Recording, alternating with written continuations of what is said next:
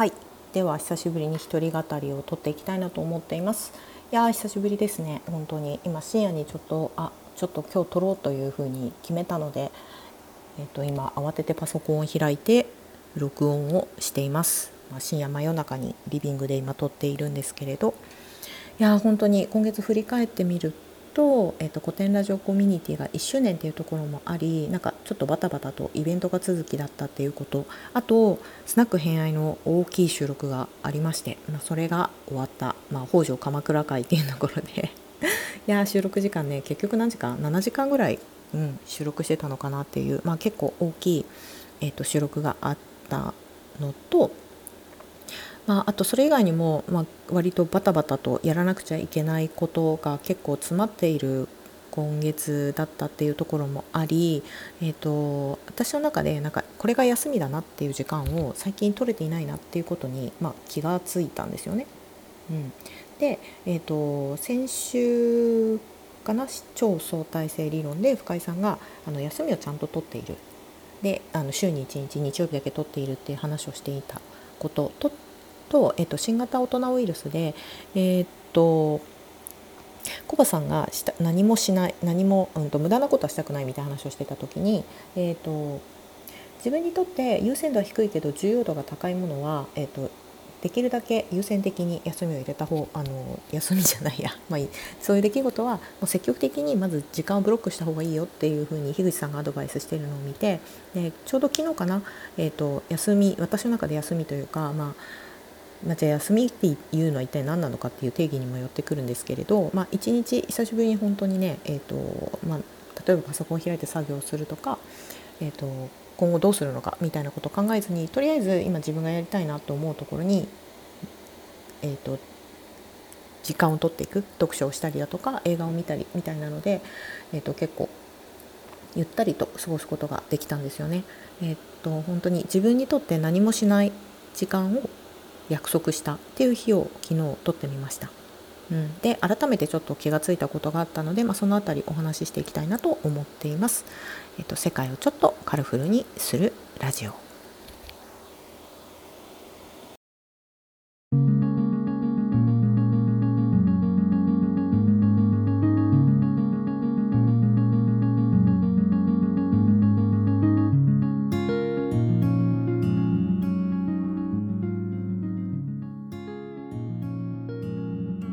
はいということで深夜にまあ録音しています。お前昨日休むって決めたんじゃねえのかよみたいな時間帯なんですけれど、まあ、昨日ね久しぶりにその休みを取ってみて、まあ、自分のあのちょっとねまあ普段最近読んでる本って言ったらどっちかっていうとそのセミネールでやってる難しい哲学書の本だったりだとか割と勉強する本が多かったんですけれど、まあ、小説とかあとあ最近ちょっと手つけてなかったなみたいな感じの結構緩い本とかを読んでみたり、うん、してみてであやっぱりなんだろうな自分がやらなきゃやらなきゃっていう風にこう前にどうしても進むっていうことばかりに時間で使いがちではあるんだけれど改めて立ち止まってでなんか自分の思うがままに何かをしてみるっていう時間っていうのはすごく必要なんだなっていうのを、まあ、感じることができたんですよね。うん、なので最初に言ったんですけれど、えーと自分と何もしないっていう予定を入れるっていうことを、まあ、今後意識していきたいなと改めて思ったんですよね。でこの話が何につながるのかっていうとあのやっぱり素直であるってすごい大事なんだなって思ったんですよね。これはなんかここ1ヶ月ぐらいこの線引きとかっていうのを意識してみて改めて気がついたことではあるんですけれどうんとまあ、先週あのその深井さんが言っていたとか、まあ、新型コロナウイルスで言っていたからちょっと自分の中であそれ大事だなって思ったからやってみようすぐ行動に変えてみようみたいなところそういう小さなことでもいいんだけれど、まあえー、と自分にとってアンテナが立ったりだとかあいいなと思ったことに対してどれだけその意見を素直に聞けるのかっていうのってめちゃくちゃ大事なことなんだなって思うんですよね。でこれがやっぱりあのろう成長でき成長っていうのかな？なんか人としての器が大きくなったりだとか、まあえー、とビジネスマンとして、まあ、例えば器が大きいとかっていうことにもなってくるのかなってすごく感じるんですよ。でなんだろうな？やっぱり大人になればなるほど、うんと、この素直に人の話を聞くっていうのってできなくなってきてるんですよね。うん本当にで私が自分の新卒で入った会社で新卒1年目の時に行って、えー、と何ヶ月に1回かとかで、えー、と当時社長と一緒にランチをする会みたいなことがあってで私社長の正面に座ったことがあるんですよ。でその時に何を聞いたのかっていうと,、えー、と社長が一番大事にしている言葉とかって何ですか？みたいなことを確か聞いてでその時に言われたのは素直と謙虚と感謝だねっていう言葉を聞いておおって思ったんですよその時は。その時はああなるほどまあへえみたいな。なんかみんななんかそのなんだっけ自己啓発書に書いているようなこと言うんだなみたいなことぐらいしか思っていなくて。で私それ、まあ、その新卒で入った会社以降、まあ、知り合う経営者、まあ、大中小かまどんな規模かかわらずその経営者として、生活し、うんとまあ、習わいをしてる人たちに同じようなことを結構聞くことが多いんですよ。自分にとって大切にしているポリシーだとか価値観とかあの、まあ、座右の銘みたいなことってありますかっていうと結構の確率、まあ、いろんな言葉があるけれどかなりの確率でやっぱり素直で感謝するって大事だよねって本当に言うんですよ。でそのそれがあまりにも共通して出てくるってことは何かしら意味があるんだろうなってもちろん思ってはいたたしでいるんですよ。で素直さってじゃあ何だろうっていうのって、えーと、全然私の中で分からなかったことではあるんですよね。でなんでかっていうと自分自身が全然素直な人じゃなかったからなんかた、まあ、一番分かりやすいのは何だろうな親に小さい頃から親にこういうことしなさいとかこういうことした方がいいよって言われてもいやなんかそんなことできないしみたいな感じでなんだろう基本的に否定とか反抗から入るみたいな「えなんかなんでそんなこと言われなくちゃいけないんですかあなたに」みたいなね 本当に可愛くない。うんまあ、本当にね可愛くない子供だったんですよ。それはね自分の中ですごく分かっているんだけれどなんだっけ、まあ、まずあの他人に指示されるのがすごく嫌 なんか他人に方向性を示されたりするのがすごく嫌で全部自分で決めたいみたいなところがあるっていうのもすごく大きいんだ。大きいし。で何よりまあ分かりやすいのは親なんだけど親の親の言うことなんて聞きたくないっていうふうに思っている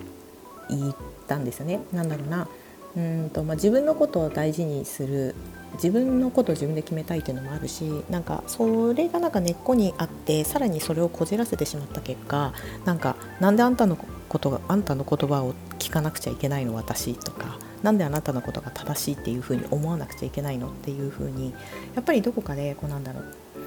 うんと周りを下げないと自分を認められないっていうだいぶこじらせた自己肯定感の持ち方をしてるなっていう部分があって、まあ、根本的には多分自分に対して自信がなかったんですよね。だからなんだっけその周りが言ってるっていうことよりも自分が正しいって証明したいみたいなところ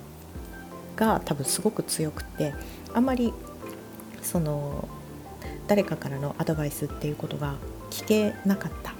うん、だからもう超長い反抗期みたいなものが、えーと、ずっと続いている状態だったんですよ。まあこじらせてますよね。まあえーとまあ、それそういうような感じそういうような、まあ、自分の性格っていうところもあったからその素直さって大事だよねっていうようなことをその社長に言われたりした時に素直さってじゃあ何？私持ってないけどっていうふうにずっとずっと悩んでいいた悩んでいたっていうかずっとまあ引っかかっていたこと、うん、でまああの社会人としての経験を重ねてきて今っていうか本当にここ数年ですね気がついたやっぱり人のからもらったアドバイスをまずは一回鵜呑みにしてやってみるっていうことのその大切さ、うん、で特にこういうことってやってみたらいいよってアドバイスをくれる人っていうのは明らかに自分よりも経験を重ねていたりだとかその私ができない分野とかできないカテゴリーとかに関して圧倒的に結果を出している人とか得意な子得意だったりする人が多いんですよ。なのに 私はいやなんかあなたのやり方じゃなくて私のやり方でやるんでみたいなことをして拒否をしていたつまりなんか何でもできないと嫌だったんですよねきっと自分その他人からアドバイスを受けるでそれを受け入れるっていうことは何だろうな自分の中でそれが負けなような気がしていたんですよ。そうだから素直に聞けなかったんだなっていうのが最近思っていてこの勝ち負けとか上下とかそういう善悪とかそういうことじゃなくてただフラットに相手の言ってみて教えてくれたことについてまずはやってみるっていうことを本当に小さいレベルからあの積み重ねてきたっていうのがここ数年なんですよね。うん、で最近またその、まあ、経営をしていたりだとか自分で生計を立てている人たちとかこの人はすごいよって言われる人をよく観察しているとやっぱりすごく素直で謙虚なんですよ。あのどんなに年齢を重ねていてとっても私なんかより何万倍何倍も稼いでる人とかって話をしていてもうそのその人よりも私の方が詳しく知ってるような分野とかジャンル、まあ、例えば私だったらヨガだとかまあ、美容だとかねそういう話を話を始めたらそれはどういうことなの？すごく楽しいし面白そうだからもっと聞かせてっていうような姿勢を持っている。うん、でだから、まあ、例えばねこういう化粧水使ったらいいですよみたいなことを言ったらそれはいいねって言って例えばすぐメモしてその場でもうすぐ Amazon とかでも例えば注文しちゃうとか。なんだろうなその打てば響くような行動うん、相手の意見を聞いてでなおかつそれをすぐ自分事として動くっていうこのなんだろうな意見を聞いてさらに自分で実践に変えていくっていうその行動の一連の流れがあこれが素直さで打てば響くってことなんだなっていうことにやっと気がついたんですよね。うん、でこれの大切さこれがいいよって言われたことに対していやそういうのいらないですっていうことじゃなくてあありがとうじゃあちょっとまず一回やってみるわっていうことが、えーと、これは勝ち負けじゃなくて自分の器が広がっていくっていうことなんだなっていうことにやっと気がつく、うん、だからこそ、えーとまあ、今回はあの、まあ、昨日に関して言えば自分の中で休みっていう時間を取ってみた。